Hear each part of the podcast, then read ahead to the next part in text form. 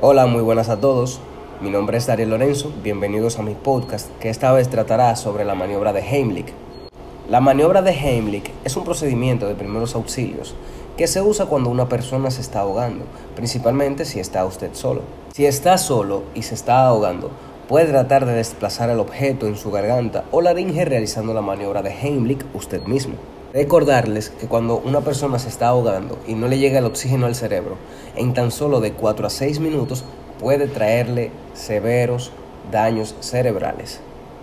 Para realizar la maniobra de Heimlich en usted mismo, simplemente tiene que, número 1, empuñar la mano, colocar el pulgar debajo de la parrilla costal y por encima del ombligo seguido de sujetar el puño con la otra mano, presionando en la zona con un movimiento rápido hacia arriba.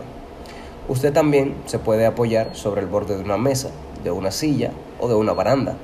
Debe proceder a empujar la parte superior del vientre lo más rápido posible contra el borde. Si es necesario, repita el movimiento hasta que el objeto que obstruye las vías respiratorias salga. Hasta aquí mi podcast. Gracias por escuchar y sintonizar con Dariel Lorenzo. Hasta luego.